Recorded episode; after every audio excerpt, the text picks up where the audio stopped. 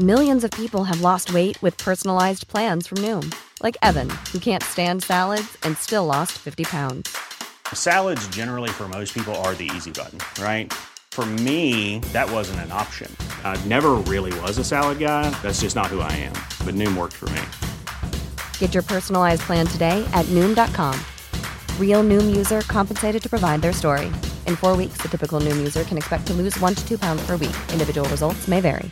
When you're ready to pop the question, the last thing you want to do is second guess the ring. At Bluenile.com, you can design a one of a kind ring with the ease and convenience of shopping online. Choose your diamond and setting. When you find the one, you'll get it delivered right to your door. Go to Bluenile.com and use promo code LISTEN to get $50 off your purchase of $500 or more. That's code LISTEN at Bluenile.com for $50 off your purchase. Bluenile.com code LISTEN. Episodio 16, 2016 o el primer episodio del 2016. ¿Cómo va San Antonio? ¿Ya te hartaste de estar ahí? No, de hecho ya se me está acabando el chiste. Sí. Sí, eh, es algo que no, que no me gusta. O sea, tener que regresar. Ujú. Pues sí. Estoy, estoy cómodo aquí, me puse a trabajar. ¿Qué quiere decir? Me puse a trabajar. Es que me traje la guitarra, entonces me puse a componer. No sé, tengo ese sentido de, de no estar haciendo nada, pero sí estando trabajando al mismo tiempo. No tengo pendientes, no tengo nada que hacer. Ya. No tengo que hacer, pues, y eso me gusta, pero pues todo por servir se acaba. Entonces tengo que regresar próximamente a mi casa. ¿Cuándo regresas? El día que están escuchando este podcast, ¿Ah, sí? si el jueves a media tarde voy a estar llegando a Monterrey. Pues qué bien. Entonces, para el próximo episodio ya podemos regresar a la rutina normal. Sí, ya, afortunadamente. Esto ya no está, no está funcionando tanto para mí. ¿Y qué hicieron un año nuevo? En Año Nuevo fuimos a un restaurante, mi familia y yo. Eh, ahí estuvimos pues cenando y tomando vino y así. Lo dieron las 12, ya sabes, ¿no? Las felicitaciones y los deseos y los abrazos. Y posteriormente ya como a las 12.45, una, me fui con unos amigos a algún bar y acabamos en una casa eh, de un amigo. Y ya, eso fue mi, mi año nuevo Ok.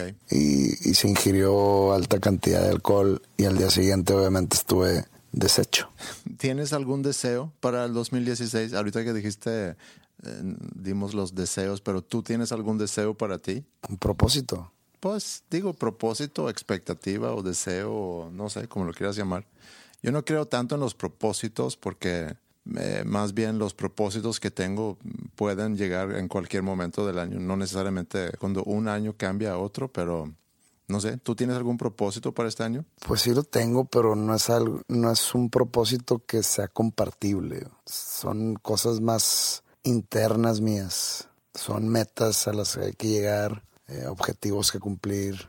Son propósitos más introspectivos, más de mi personalidad, más de mi... Bueno, tienes que compartir una cosa que quieres cambiar con tu personalidad. No, ¿por qué? Puedes dejar afuera todo lo demás, pero comparte una cosa que te gustaría cambiar en tu persona. No, es que no es algo de mi persona así directamente, es como mi- el estilo de vivir, Ok. como el cómo llevar los problemas, cómo llevar la adversidad, cómo manejarla, cómo no perder el estribo, así haz de cuenta. ¿Y tú? Tengo muy claro lo que se tiene que hacer este año. Tenemos, como te comenté antes, e- este proyecto con, con una escuela que queremos abrir, una preparatoria para el 2017. Entonces todavía falta, pero requiere mucho trabajo en este año. Entonces tengo claro en lo que me tengo que enfocar este año, lo cual me hace, o sea, no entrar en un año con mucha incertidumbre. Pues tengo las escuelas de música también, obviamente, y, y otros proyectos, y este proyecto que sé cuáles son los proyectos profesionales para este año. En cuanto a cuestiones personales, no sé, seguir siendo el chingón que soy. Pues muy bien. Eh, Bajar esa autoestima un poquito puede ser parte de tu propósito. No, en cuanto a lo personal, no sé. Yo creo que quiero pensar que voy por buen camino. No hay tantas cosas que me gustaría cambiar. Siempre puede uno mejorar, eh, siempre puedes ponerle más atención a la gente en, tu alrededor, eh, ser una mejor persona. Voy a tratar entonces a, a mejorar en esos aspectos. En lo profesional también tengo algunas metas. Sé a qué le voy a tener que poner más energía. Sé que tengo que saber a qué me voy a dedicar este 2016 tengo unos proyectos en puerta importantes, eh, pero la verdad no es momento de compartirlo, entonces mejor. entonces no digas nada. No, no puedes dar un teaser. Es el anti-spoiler. El anti-spoiler es decir la mitad de algo y no concluir. Es el anti-spoiler. Yo diría que es el anti-spoiler. Ok, bueno, hablaremos a la Real Academia Española para darle alta. Muy bien, pero bueno, ahorita empezamos, ¿no? Ya.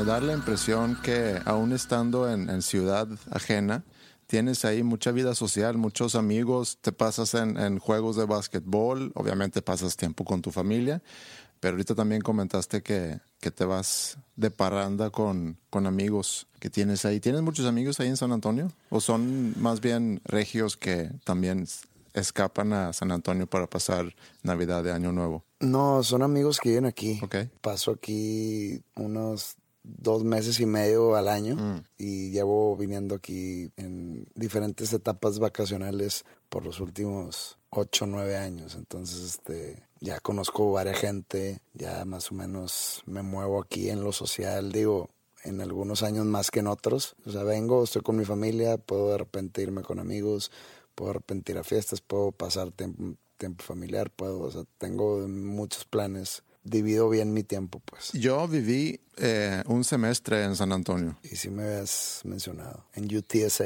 UTSA. Yo iba de, bueno, no de intercambio, pero estuve estudiando mi carrera en Estocolmo y, ya había conocido a Ingrid. Quería ir eh, a algún lugar en Estados Unidos para estar más cerca de Ingrid. Como no hablaba español, a lo mejor me hubiera podido inscribir en alguna universidad aquí en Monterrey, pero como que descarté esa opción por no hablar español. Entonces pensé, pues voy a otra universidad en el sur de Estados Unidos, en el sur de Texas, donde no está tan lejos.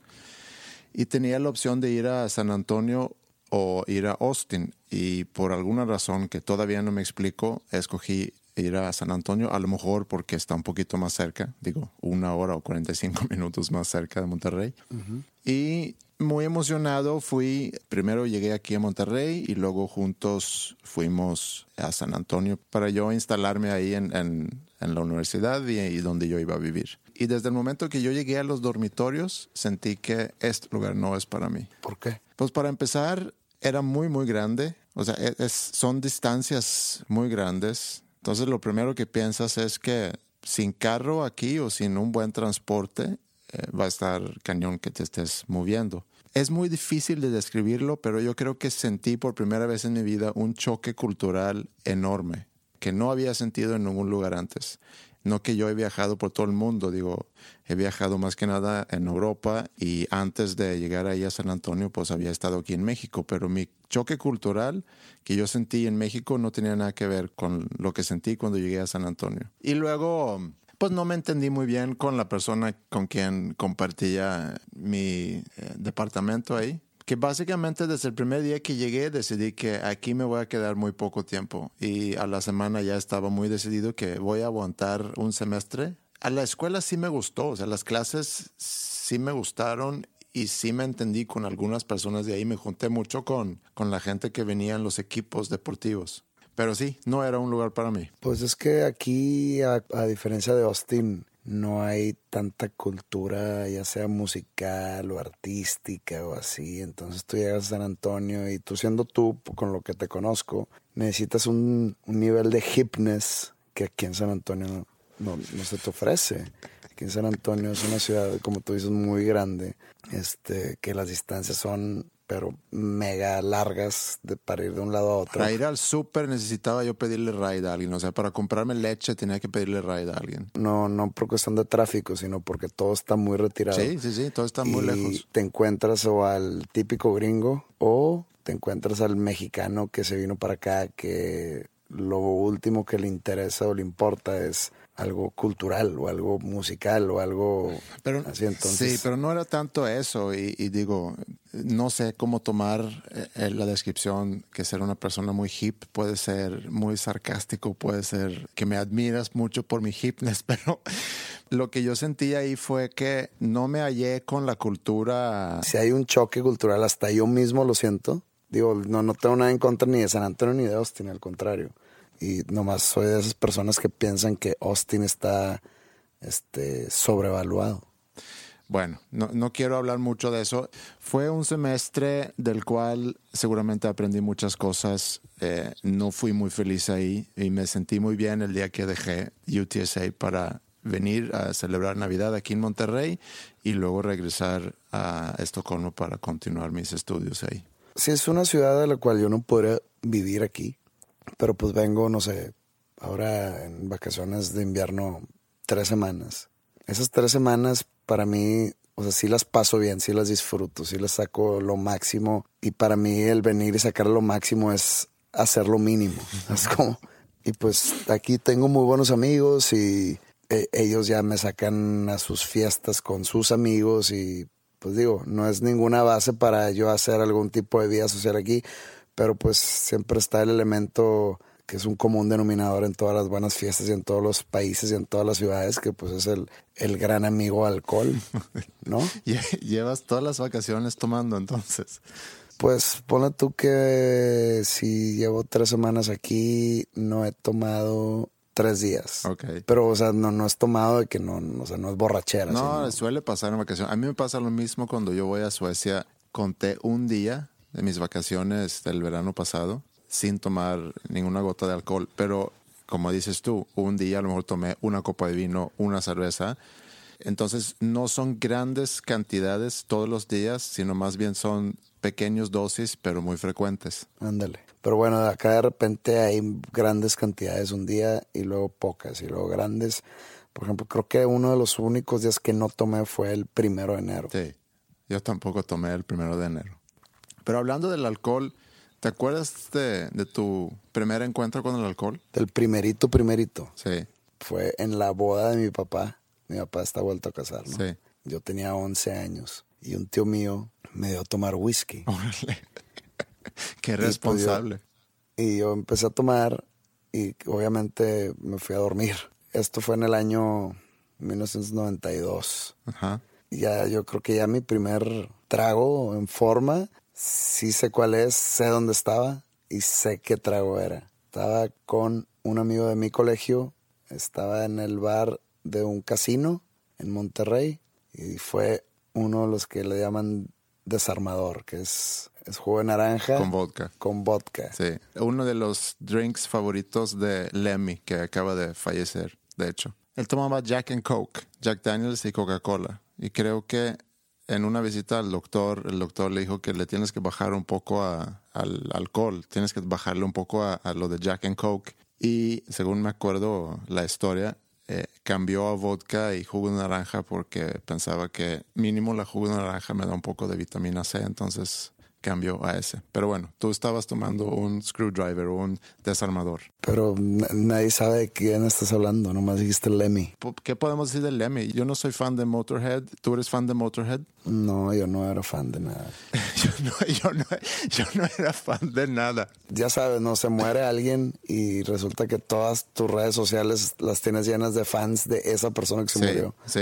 O sea, la gente es muy hipócrita en redes sociales. A lo mejor no deberíamos ni siquiera mencionarlo aquí por lo mismo, pero sacas un buen punto porque pasa cuando se muere un artista, sea músico, sea un actor. Quien sea, siempre todo el mundo lo quiere y todo el mundo. Ojalá cuando me muera a ver si salen así todos. Sí.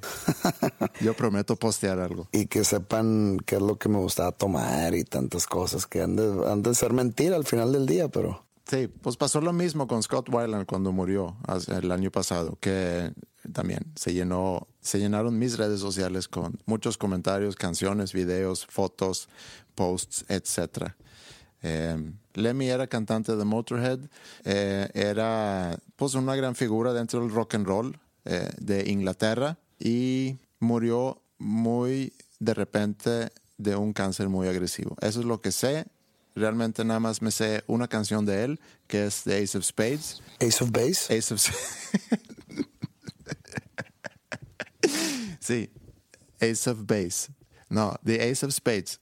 Y creo que así se llama. Ni siquiera estoy seguro. Entonces, no amerita que le dedicamos tanto tiempo en ese podcast a una persona que ni siquiera somos eh, muy fans. Que en paz descanse. Que en paz descanse. Estabas hablando de tu encuentro con el screwdriver, con el desarmador, perdón. Ah, bueno, no, o sea, no me acuerdo del efecto, pero me acuerdo que lo tomé y exactamente, más, nunca me gustó el, el- el desarmador. Es una bebida que sabe horrible, que solo me lo tomaba porque todo el mundo lo hacía. Dije, porque esa es algo que tienes que hacer. Tienes que tomar alcohol. Y el alcohol que yo conocía, Pero tu primer encuentro, como lo describes, y, y dices, me acuerdo dónde estaba, con quién estaba, así también te acuerdas de, de tu primer beso. híjole, es que eso es algo así más, más nubuloso. Yo no me acuerdo para nada de eso y tampoco me acuerdo de, mi primer encuentro así con el, con el alcohol, pero lo que sí puedo decir es que tanto tu primer encuentro con, con el sexo como con el alcohol, tienes muchas expectativas y piensas que a lo mejor te va a gustar, pero el primer encuentro nunca es lo que, lo que esperas, ¿no? En lo del sexo sí tienes razón, pero en lo del alcohol no me acuerdo cuál fue mi reacción ni no me acuerdo cuántos me tomé. No me acuerdo si se me subió, no me acuerdo si dije, ya, tanto borlote que le hacen esto, pero me acuerdo qué es lo que me pedí y que me acuerdo que eso era lo que pedí. De repente cambiábamos de jugo, entonces de repente era el jugo de uva con vodka, pero siempre el vodka. Y luego fue el cambio a Bacardí y, y Bacardí era lo que tomaba mi papá, entonces me, me sentía yo más maduro y tomaba la cuba, ¿no? Y sí, yo estoy tomando cuba y sabía rico, pero al mismo tiempo te daban unas crudas espantosas. Yo creo que es la entrada para mucha gente y no quiero para nada promover entre nuestra audiencia joven que empiezan a tomar ron con coca, pero esa es una entrada muy fácil porque sabe muy dulce y si lo mezclas bien eh, sabe mucho a, a soda, entonces es muy peligroso también. Yo me acuerdo una de mis primeras borracheras fue justamente con coca y con ron. Y dado que sabía casi a pura coca, lo tomé muy rápido y tomé mucho y muy rápido. Y ya te puedes imaginar cómo, cómo terminé. A mí me pasaba eso es lo que acabas de contar, pero con el tequila. El tequila llegó un momento donde, donde dije, ¿sabes qué? Voy a, o sea, no me gustaba el sabor del tequila. Entonces, para ponerme borracho rápido, estoy hablando cuando tenía 16, 17 años, me tomaba shots, puros shots Sí. de tequila. Entonces, para, la- para la media hora yo andaba ahogado. Entonces, yo empecé a crear o a construir un asco hacia el tequila, porque se te quedan los olores, los sabores, y tuve muchas borracheras muy, muy sangrientas con el tequila. La última fue en mi viaje de, de graduación de preparatoria en Cancún. Todavía me acuerdo, estábamos en el en la discoteca esa Cocobongo. Ajá. Nunca he ido a Cancún. ¿Nunca has ido? No. Buena fiesta Ok. en Cocobongo, que la verdad el Cocobongo, no sé, no sé qué le veíamos de bueno, porque hace, hace relativamente poco entré a uno y dije, Dios, me salí, ¿no? Eso de Beetlejuice y cosas ya se hace viejo. Pero bueno, tomé, así como te dije, shots y shots y shots en Cancún. Total, empecé a vomitar ahí en la mesa, me sacaron del lugar por atrás, seguía vomitando. El, el- el Cocobongo está como que en un centro comercial. Ok. Me sacaron por el centro comercial, obviamente vacío porque es de noche.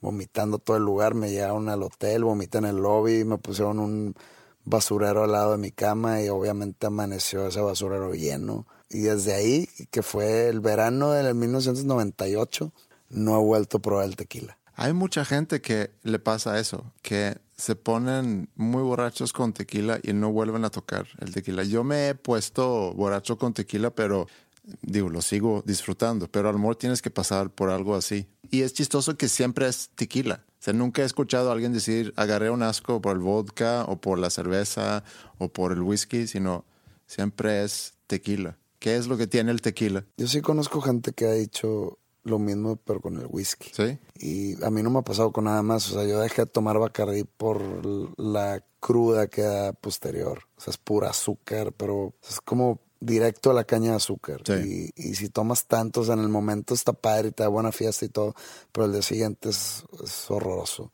El whisky y el vodka es lo que más funciona para mí. Hay otro tipo de alcoholes, por ejemplo, el ginebra. Yo sé que el mezcal es como primo hermano del tequila, pero el mezcal sí me gusta su sabor, pero en cantidades pequeñas, Sí. porque eso sí, si te tomas dos, tres mezcales empiezas a, a ver cuadrado. pero- Bueno, ¿y qué, qué podemos aprender o llevarnos de, de esta plática del alcohol? es uno de los placeres de la vida. Vas con un doctor y te receta algún medicamento y lo primero que, que pregunto es, oye, ¿puedo tomar? Sí me preocupa cuando me prohíben y ya sabes que cuando te prohíben algo es más, Sí. este, es más atractivo ese algo. Ajá. ¿Has hecho, cómo se dice eso en español? En, en sueco sería un mes blanco. O sea, un mes Ah, sin... sí, sí, sí, sí, sí, sí lo he hecho. ¿Sin tomar? Sí. Sí, sí lo he hecho.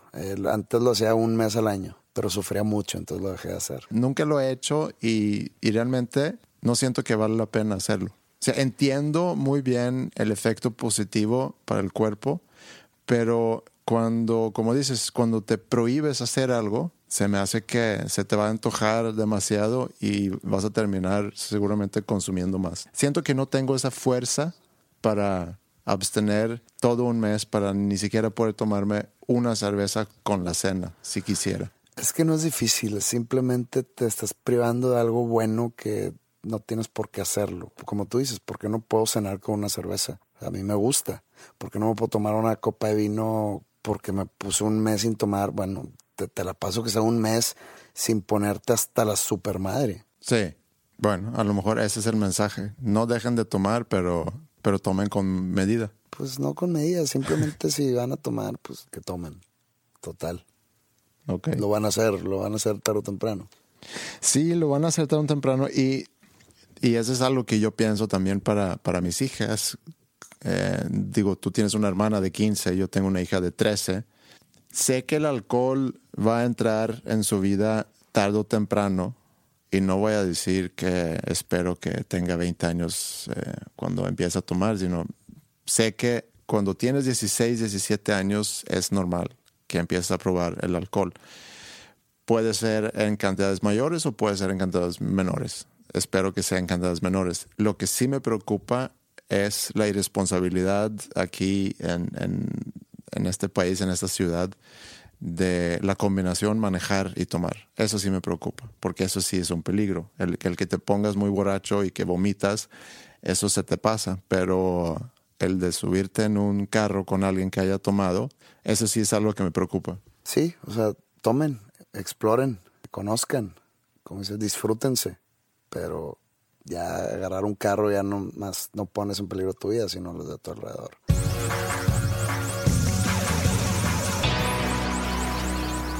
¿Viste el, el programa de Seinfeld hecho para web? Creo que está hecho para web porque está en un sitio, se llama Comedians in Cars Getting Coffee. Comediantes en carros eh, tomando café. Sé de él, la verdad soy muy fan de, de Jerry Seinfeld y su comedia y su programa y todo, pero no, no he visto ese programa nuevo de Comedians in a Car o comediantes en un carro tomando café, porque Sí. la gente se enfurece, ¿verdad? No, no están tomando, no sé cuál es la traducción, no están tomando café en el carro. Se suben a un carro y van a un café y toman café. Comedians in cars getting coffee. Comediantes en carros yendo por café. Así sería. Sí. Bueno. Para los que no saben quién es Seinfeld, eh, Jerry Seinfeld es comediante y tenía un sitcom o un show de comedia en, en la tele que fue 90 y 80 y- 90s, 89 al 96. Sí, algo así, 89 o 98 se me hace. ¿Nueve temporadas? No sé, no sé, pero o sea, yo, yo la verdad te puedo decir que he visto todos los capítulos. Sí, a mí también me, me gustó mucho. Es considerado uno de los mejores programas de comedia de todos los tiempos. Estoy de acuerdo. Es- me acuerdo cuando, cuando estaba eso, o sea, cuando el programa era vigente, pues, que era, bueno, yo estaba, digo, no, no muy chiquito, o sea, tenía alrededor de 16 años. Era o la gente que le gustaba Friends o la gente que le gustaba Seinfeld. Y a mí, la verdad, el, el humor de Friends, digo, sin demeritar el programa, se me hacía muy, muy infantil. Ujú. ñoño. Muy, muy ñoño. Y el de Seinfeld se me hacía inteligente. Sí, el de Seinfeld es, y lo increíble de Seinfeld es que logran hacer algo de absolutamente nada. Y eso es un poco lo que iba cuando te mencioné esa otra serie, que lo pueden ver directamente en, la dirección de internet comediansincarsgettingcoffee.com. Y es Jerry Seinfeld, se sube a un carro y tiene cada episodio tiene un carro diferente. Son carros vintage, son carros deportivos eh, y pasa por otro comediante y juntos van a un café, a algún lugar y toman un café y platican. Son programas, episodios cortos de 15 a 20 minutos. En el primer episodio de la primera temporada se junta con Larry David. Larry David fue con El quien, creador. exacto, con quien creó eh, la serie de Seinfeld. Y de hecho, para los que conocen a Seinfeld, George Costanza, el, el personaje de George Costanza está basado en, en Larry David. Y este Larry David tiene otro programa que se llama Curb Your Enthusiasm. Sí. O, o no, no sé qué es Curb.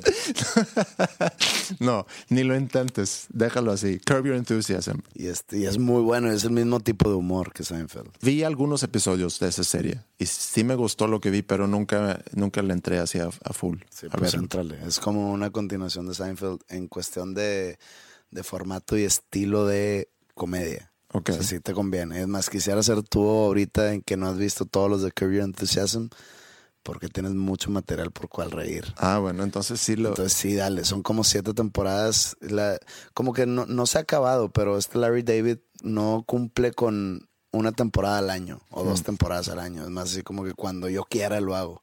Entonces como que tiene carta abierta en HBO. En cualquier momento sale la nueva, pero es, es buenísimo. Es, es, es lo mismo que Seinfeld.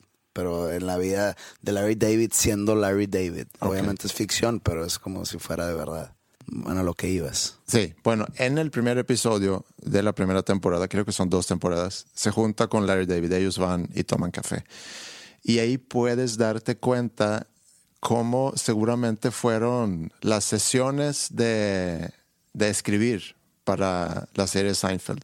Se sientan a platicar y de repente tocan temas muy X y de esos temas sacan toda una teoría. Por ejemplo, si nada más vas a ver algunos episodios o un episodio de, de esa serie, ve ese de Larry David y, y Jerry Seinfeld. Porque hablan sobre, y no voy a dar mucho detalle, pero hablan sobre la diferencia entre fumar un puro y un cigarro y sacan toda una, una teoría de eso que, que se me hizo muy genial. Seinfeld tiene un, un, un libro Ajá. Que se llama Sign Language. Ok. O sea, en vez de sign de signo es sign de Seinfeld. Y está, está muy bueno. Es como muchas ocurrencias que, que ya me imagino eso que hablas de los puros o del cigarro. Sí. Debe de haber algo muy similar en, en el libro. Yo lo tengo y pues te lo recomiendo también. Te lo presto. Es más, el siguiente lunes te lo llevo. Ándale. Me parece muy bien. O creo que va a tener que ser martes porque el lunes está complicado para mí. Ok, está bien, el martes. Otra cosa también de esa serie de Seinfeld es que había muchos personajes muy especiales, ¿no? O sea, no- Uncle Leo, Uncle Leo, Newman. Newman, uno de mis favoritos de hecho es Uncle Leo. Bueno, eh, fuera de George Costanza y Kramer y, Elaine. y Elaine. No sé si te acuerdas de Bob Cobb. Me, me, me suena. Bob Cobb era el conductor de la orquesta de, de la policía y como que Sí, sí, sí, salía con Elaine, pero Ah, sí, claro, claro, claro. Que le decían maestro. ajá, exacto. Era, era el maestro, sí. ya. Era el maestro y me puse a pensar en personas con las cuales me he frecuentado, que conocí en algún momento, que pudieran ser personajes de Seinfeld, porque es un cierto tipo de personaje. Son, son personas peculiares. Y cuando me acordé de, de este personaje, Bob Cobb, que, le, que quería, que no nada más, no es que a él le decían el maestro, sino que él quería que la gente le, dec- le decía el maestro, ¿no? Y él se comparaba inclusive con, con Leonard Bernstein, que para los que no saben quién es, es compositor y, y conductor gringo. De la de Nueva York, de la Sinfónica de Nueva York. ¿no? Exacto. Y, y obviamente a los conductores de este rango sí le dicen maestro. Y con todo derecho, pero él, este personaje era conductor de la orquesta de la policía. Y Hasta pensar en eso me da risa. la policía. Sí. Y él quería que, que Elaine le decía maestro, y cuando le decía Bob, eh, le- se quedaba callado nada más y se la quedaba viendo hasta que ella le dijera maestro. ¿Tú conoces a Alejandro Markovich? Fíjate que mm, mi ingeniero de audio fue su manager mucho tiempo, entonces lo conozco by proxy. Ok. Pensé en, en Seinfeld y luego pensé en los diferentes personajes. Pensé en este Bob, el maestro, y pensé en Alejandro Markovich, porque a él, yo no sé si él quiere que le digan maestro, pero a él le dicen maestro. Mu- mucha gente así se así se refiere a músicos, o sea, no tienen que ser músicos de, este, así como de sesión o súper clavados en su instrumento, sino simplemente a músicos con, con mucha experiencia detrás, no sé, o que representan algo muy fuerte dentro de su rama o algo así. Entonces yo también he escuchado que le digan maestro a, por ejemplo, me, me me acuerdo perfecto cuando estábamos grabando el Poetics y le hablamos a, necesitamos un trompetista para una canción y pues llega un señor trompetista que pues no, no, la verdad no sé en dónde más toque y eh, los ingenieros le decían maestro. Oh, está bien. A mí no me gusta, a mí no me cae bien y a mí se me hace ridículo. Totalmente de acuerdo. Pero bueno, en, en eso, en eso pensé, me llegó Alejandro Markovich. Y no nada más por el hecho de maestro, sino porque es, un, es una persona peculiar. Muy. Yo me acuerdo una vez, la primera vez que lo conocí, eh, él vino a la escuela porque quería platicar sobre la idea de hacer un taller, una clínica de guitarra. Y estuvimos ahí platicando eh, sobre la- esa idea y, y como yo tenía mi proyecto todavía activo de Habitat, pues me interesaba mucho hacer una entrevista con él. Y le empecé a platicar sobre, sobre la idea que me gustaría mucho entrevistarlo y se quedaba callado nada más y me quedaba viendo. Y, y yo había ya, según yo, explicado la idea y se quedaba callado nada más y me quedaba viendo. Y le seguía platicando, bueno, un podcast, ¿qué es un podcast? Y con o cuáles son las personas que he entrevistado. Y me quedaba viendo nada más. Y pues saqué mi teléfono y, y abrí la aplicación del podcast y le enseñé la lista de las personas que había entrevistado. Y agarra mi teléfono todavía sin decir nada y le pica play a una entrevista que no me acuerdo cuál. Y empieza, ¿no? La música de la intro y luego mi introducción y luego empieza la entrevista y, y de repente me da el teléfono. Y le digo, bueno, si no quieres, está bien. Pero si se pudiera hacer, pues estaría, estaría padre. Y ya, y no, no pasó nada más. Pero entrevistaste a Saúl Hernández, ¿no? Sí, pero se trataba de portretar a, a una persona reconocido como uno de los grandes músicos de este país. Bueno, es de Argentina, pero activo musical o activo como músico aquí en, en, México. Entonces, eh, no tenía nada que ver con Caifanes, nada que ver con Saúl Hernández. Yo nada más quería platicar sobre su vida. Yo no soy muy, muy fan de Caifanes. No, sí, es un gran guitarrista. O sea, creó hasta un estilo. No puedo decir que escucho a Caifanes, pero fui a ver a Caifanes, de hecho, con Markovich, cuando tocaron aquí en Monterrey hace varios años, y me sorprendí que reconocí prácticamente todas las canciones. Entonces, todo el mérito para él, para la banda.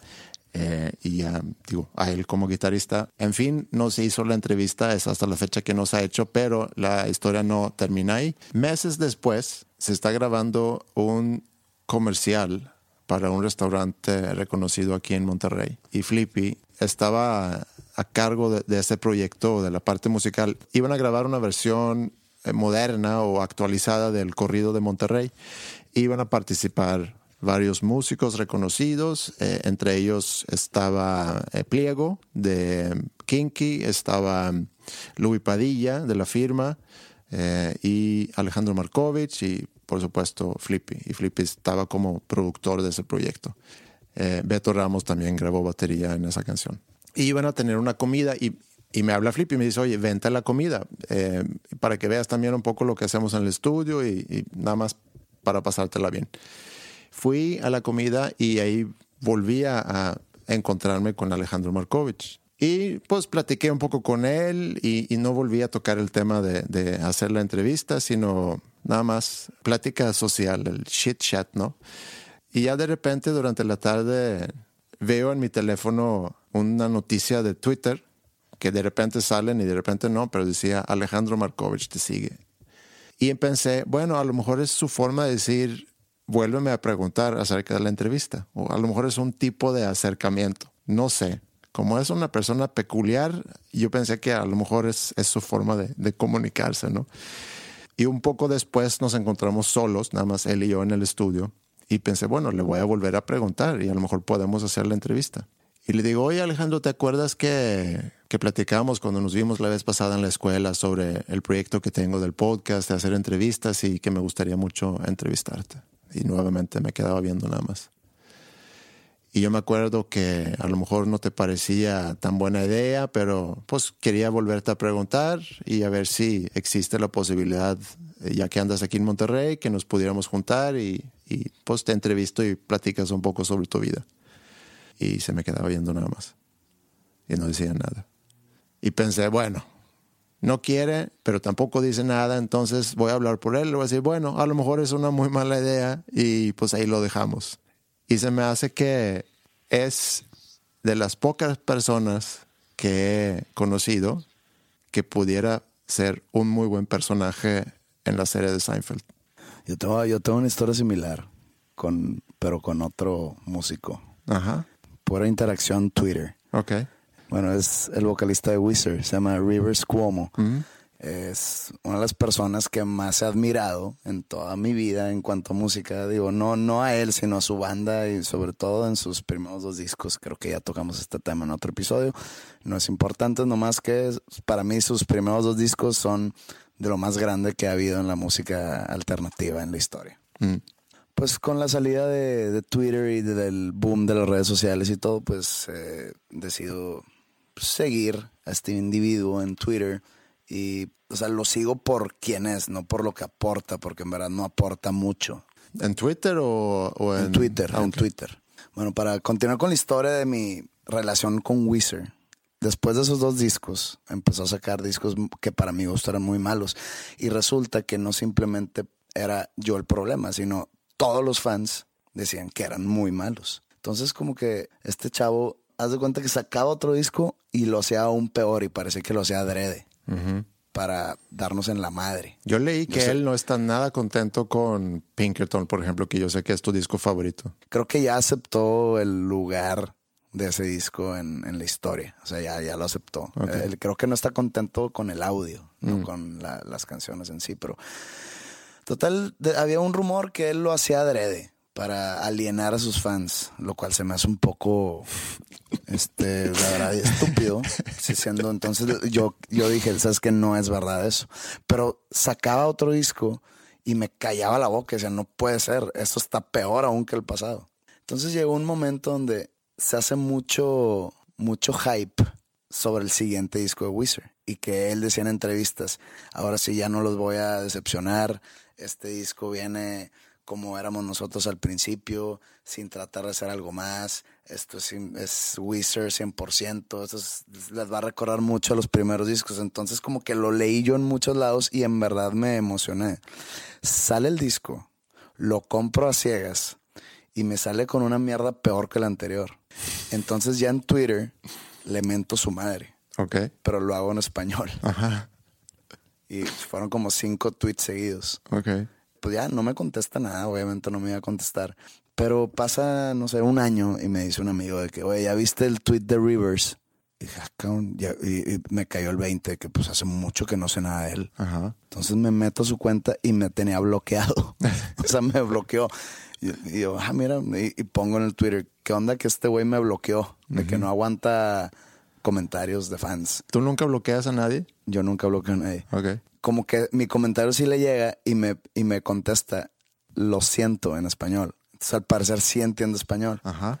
Entonces ya como que me desbloquea y ya no es como que hablamos ¿verdad? en Twitter. Pero hace poco, en mi último viaje con Panda en diciembre, estábamos en el aeropuerto de Lima y pues eran las 5 o 6 de la mañana. Entonces estaba sentado en un restaurante con el staff así, y me paro para ir al baño.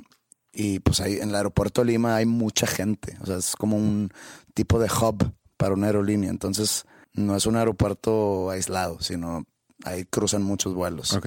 Entonces había mucha gente y se me hizo verlo. Entonces como que lo empezó a perseguir así leve, no creas que sí stalker. Y, y, y, y atrás de él hago, Rivers, Rivers. Y no me contestaba. No, no volteaba, nadie volteaba. Rivers. Y luego ya como que me le, me, me le adelanto y le veo la cara y según yo sí era, pero ahora no estoy tan, tan seguro. Ok. Y le, y le pregunto, ¿eres Rivers? Eh, pero en inglés, ¿no? Y me- se me queda viendo así con cara de que no sé qué estás hablando, como que no me entendió. Ajá. Y nomás como que se volteó y se fue, no me dijo nada. Yo creo que no era. Y digo, espérate, y- digo, qué raro, porque sí se parecía mucho. Entonces me meto al baño y ya como que me quedo pensando en eso. Le dije, no, pues no sé, deja sacar mi internet, o sea, mi, mi celular. Y checo su, sus tweets. No, esto fue al, al- al día siguiente. Checo sus tweets y resulta que el día que yo lo vi en Perú, él estaba en un festival en Los Ángeles. Ah, ok. Entonces dije, ah, no puede ser si era. Entonces le mando un tweet en español de que. Pero a ver, ¿cómo Oye, deduces que él estaba en Los Ángeles, entonces No. sí estaba en Lima? No, dije, es que sí era. Te lo juro por vida que sí era. Pero a ver, ¿cómo es tu lógica ahí? No sé, pues chance, eh, él fue creo que de festival de asistente, no a tocar. Entonces no sé si ese festival haya pasado ese día o tomó fotos y subió las fotos una semana después, no sé. El caso es que le mandé un tuit en español. Le, le pongo que, oye, te vi en Lima la semana pasada, ¿a dónde ibas? Y me contesta, a la Isla del Sol. Él tiene una canción que se llama Island in the Sun. On an island in the sun. Esa. Y me pica follow. Entonces, Rivers Cuomo me sigue en Twitter. Muy bien. De bloqueado a seguido. Pero ¿por qué no te saludó si te vio en el aeropuerto? No, él no sabe quién soy.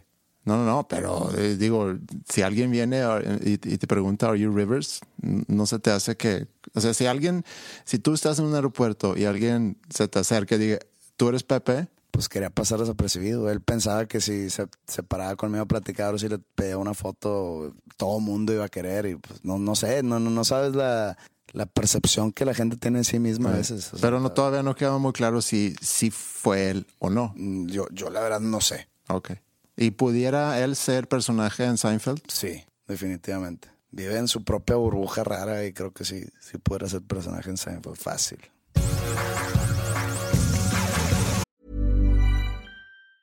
Mom deserves the best, and there's no better place to shop for Mother's Day than Whole Foods Market. They're your destination for unbeatable savings, from premium gifts to show-stopping flowers and irresistible desserts. Start by saving 33% with Prime on all body care and candles. Then get a 15-stem bunch of tulips for just $9.99 each with Prime. Round out Mom's menu with festive rosé, irresistible berry chantilly cake, and more special treats. Come celebrate Mother's Day at Whole Foods Market. Hey, it's Ryan Reynolds, and I'm here with Keith, co star of my upcoming film, If, only in theaters, May 17th. Do you want to tell people the big news?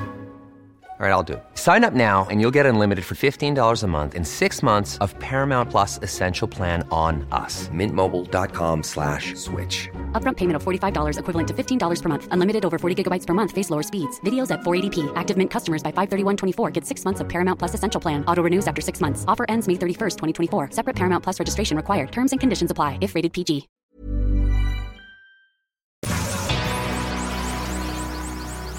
Ahorita que entramos en un año nuevo y hace rato te dije que tengo muy claro qué es lo que tengo que hacer, o sea, profesionalmente este año, los proyectos que tenemos en pie y las actividades que siguen del año pasado.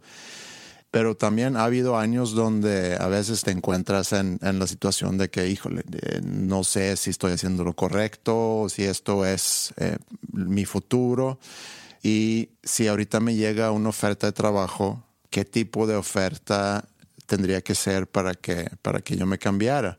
Digo, a lo mejor es una pregunta que siempre esté vigente. Si el día de mañana alguien me llama con una oferta de trabajo, ¿qué tipo de oferta tendría que ser y qué tanto me tienen que pagar para que yo deje todo lo que estoy haciendo ahorita para irme con eso? Y la verdad, la respuesta a eso no lo tengo, o sea, no, no sé.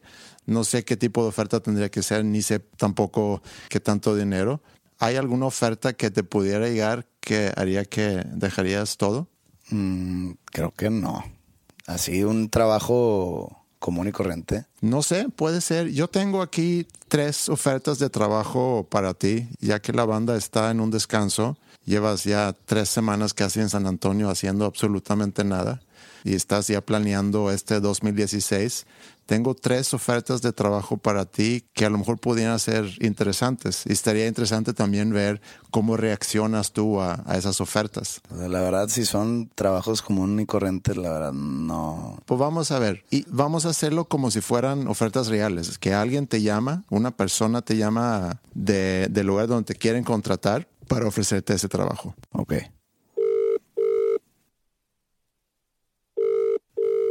Bueno. José Madero. el mismo.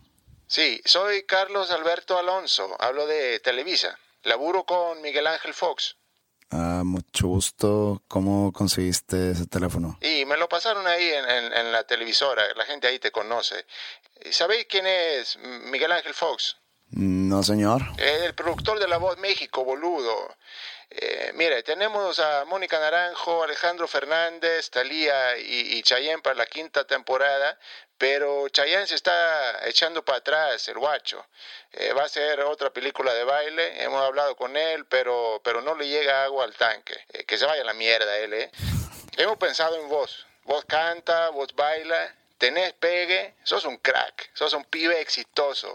Eso es complicado, pero eso es bueno para, para eso de la televisión. Ok. ¿Cómo ve? Pues es nada más que me dé la cifra y lo cerramos. Soy famoso, pero no conocido en las casas. Che, canal de las estrellas, boludo. Sandra Echeverría conduce. Vamos, loco. 100 mil pesos por programa. ¿Qué decís, guachín? No, no. Muy poco. Disculpe. Me voy a hacer una película de baile también. A ver, entonces te están ofreciendo, según entendí, 100 mil pesos por programa. Yo no sé cuántos programas graban. Ni yo, no, no, no estoy muy familiarizado con el programa, pero este se me hace, creo que es poco. Sí. Obviamente a Ricky Martin le han de pagar un millón de pesos por programa, porque a mí me darían 100 mil, pues digo, de perdido, dame un 300 mil. Bueno. Eh, José, Carlos Alberto Alonso otra vez. Eh, eh, ¿Querés negociar? ¿Por cuánta plata viene? Por medio millón por episodio. Déjame lo consulto con Miguel Ángel Fox. Te llamo en la tarde. ¿Medio millón por programa? Entonces sí vas. Sí. ¿Que de, qué se trata el programa? ¿De decir a la gente que no sabe cantar? Fácil. De criticar gente en vivo. No sé, nunca he visto La Voz México. Eh, creo que a diferencia de, American Idol o de Latin American Idol o cómo se llaman todos esos programas, eh, no es solamente ser juez, te asignan un grupo de personas que tú vas a, guiar. Bueno, así puedo de perdido cambiar la música regional mexicana a mi manera. Bueno. Buenas tardes. Sí, ¿quién habla? Licenciado José Madero Vizcanino. Vizcaíno. Vizcanino. Buenas tardes, licenciado. Mi nombre es eh, Juan Manuel Sánchez Sánchez. Hablo de la Consejería Jurídica del Ejecutivo Federal de parte de mi jefe Humberto Castillejo Cervantes. Ok. Bueno, en realidad directamente de parte del señor presidente Peña Nieto. ¿Usted es abogado, sí? Eh, es correcto, estudié licenciado en Derecho. ¿Le puedo hablar de tú? Por favor. Estudió Derecho. Así es. ¿Sabe de leyes? Pues lo que estaba vigente en el año 2003. Mira, mi Pepe, mira. Necesitamos cambiar nuestra imagen. Eh, la gente ya no cree en el sistema jurídico. Dice que hay trampas, eh, corrupción, favores y un sinfín de mentiras. Necesitamos renovar, meter carne fresca, como quien dice. ¿Sí me entiendes, no? Pues no, no me interesa, señor. Usted, licenciado, usted tiene lo que nos hace falta. La gente lo quiere, la gente lo escucha. No tiene que saber de leyes. Así de plano. Lo queremos como asesor jurídico. Pero voy a tener que estar yendo a trabajar a una oficina. Déjame te digo, José. La primera dama, Angélica Rivera, la gaviota, la Gavi, lo quiere, es fan, admira su trabajo. Ok. Bueno, pues, ¿qué, qué, qué incluido? Le ofrecemos un departamento de lujo en Las Lomas, chofer, camioneta blindada, poca paga, 50 mil pesos al mes, pero si se mantiene a la margen y calladito le hacemos millonario en poco tiempo. Propiedades en Acapulco y Cancún, etcétera. ¿Cómo ve mi leak? este, mm, tengo que ir a trabajar. Tienes que venir al Distrito Federal, por supuesto. A vivir. A vivir. O sea, tengo que convertirme en un chilango. Te vas a meter en el círculo político y te va a gustar. te lo prometo. No, no, no me interesa. Muchas gracias. Me quedo pobre. Entonces, ¿no te irías a- a- al Distrito Federal a hacer un, una chamba que no sé, no entendí bien qué es lo que te querían ofrecer? Para empezar, algo que no me gustaría jamás es irme a vivir al DF. Definitivamente es una ciudad a la cual no me gustaría ser residente de.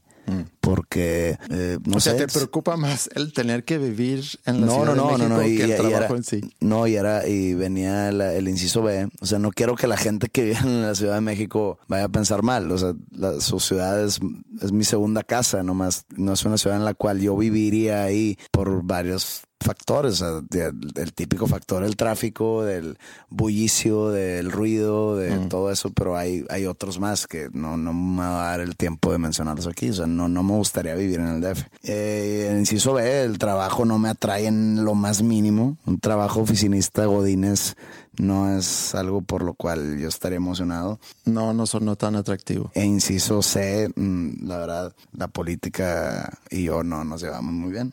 Ok, está bien.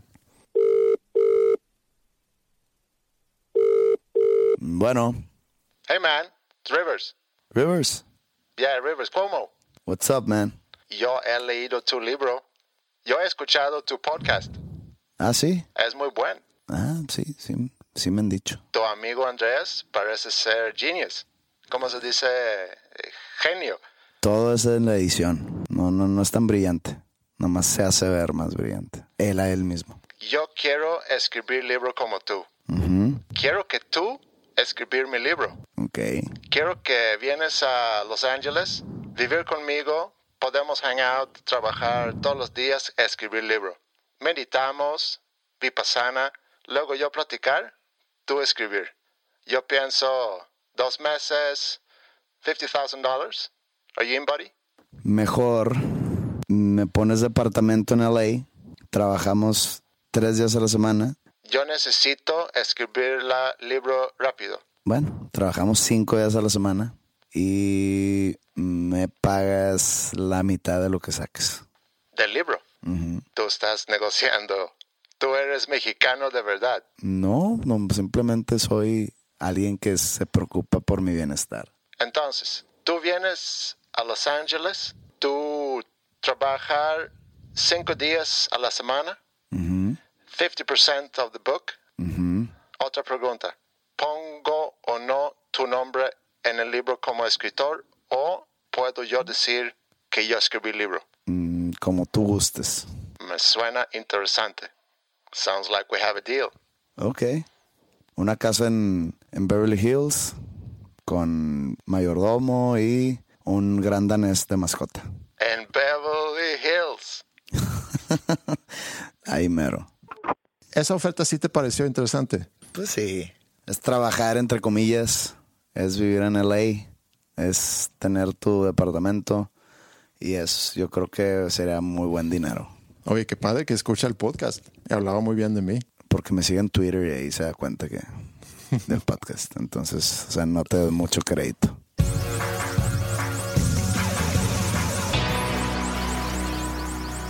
Para cerrar el episodio, que ¿cómo concluimos esto? ¿Cómo podemos concluir este primer episodio del nuevo año? Yo creo que abierto a las ofertas que la vida nos pueda ofrecer, pensar las cosas bien, hacer las cosas con medida y tratar de hacer algo diferente este año respecto al, al año anterior, tratar de mejorar, pero también tratar de hacer cosas que a lo mejor no atreviste a hacer antes. Mira, yo no soy un gran creyente en eso de los propósitos del año nuevo. De hecho, o sea, cuando escribí mi libro fue un propósito de año nuevo. Yo creo que ha sido el único que he cumplido. Sí. Se me hace muy conveniente el que ahí exista un corte de año, no en sí por dividir años, es porque se me hace muy lógico el dividir todo por años para saber en qué época estás hablando de qué. Pero ya en cuanto a tu vida, el dividirlo por años, a partir de las 12 a.m., que ya cambia primero de enero, voy a ser una mejor persona que la que estoy siendo ahorita, que me quedan 15 minutos de ser una mala persona o una persona incorrecta. Entonces, a partir de que dé el reloj las 12, ya voy a ser una persona responsable, respetuosa, que hace ejercicio. ¿Por qué esperarte a que cambie el año para si lo puedes hacer al día siguiente? O sea, Porque si te diste cuenta de esto, imagínate, supongo que te diste cuenta que quieres cambiar en septiembre y dices, bueno, hasta el año que entra. ¿Por qué dividir tu manera de vivir en años Sí, cuando lo puedes empezar al día siguiente? estoy de acuerdo contigo. Soy muy de eso de propósito de año nuevo, es más simbólico. Que si alguien quiere cambiar su vida para bien, no se espere y que sea en ese mismo instante que se da cuenta que está mal. Bien dicho. Bien dicho. Para los que escuchan este podcast por primera vez, eh, bienvenidos. Eh, también quiero comentar nada más que nos puedan escribir correos a podcast arroba dosnombrescomunes.com y pueden comentar en la página en Facebook que se llama Dos Nombres Comunes. Y pues gracias por hoy. Me va a dar mucho gusto verte de nuevo, Pepe, en la próxima semana. Nos vemos la próxima semana. A mí también me va a dar mucho gusto y espero que se haga esto un poco más. Bueno, Hey man, Rivers, otra vez. Pepe, te quería decir una cosa. Sí fui yo en el aeropuerto.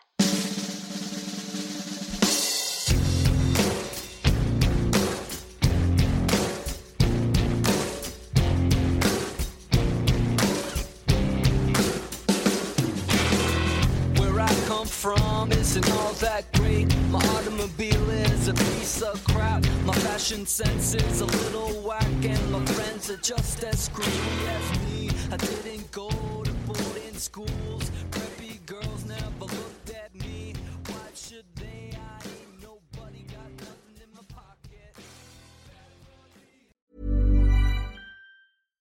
How would you like to look five years younger? In a clinical study, people that had volume added with Juvederm Voluma XC in the cheeks perceived themselves as looking five years younger at six months after treatment. Look younger, feel like you. Add volume for lift and contour in the cheeks with Juvederm Voluma XC. Reverse signs of aging by adding volume to smooth laugh lines with Juvederm Volure XC.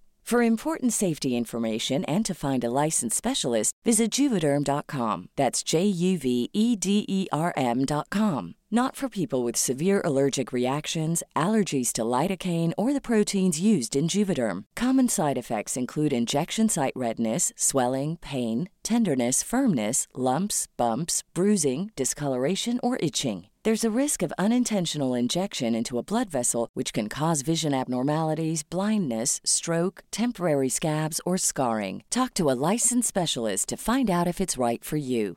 Imagine the softest sheets you've ever felt. Now imagine them getting even softer over time. That's what you'll feel with Bowl and Branch's organic cotton sheets. In a recent customer survey, 96% replied that Bowl and Branch sheets get softer with every wash. Start getting your best night's sleep in these sheets that get softer and softer for years to come. Try their sheets with a 30-night guarantee. Plus, get 15% off your first order at bowlandbranch.com. Code BUTTERY. Exclusions apply. See site for details.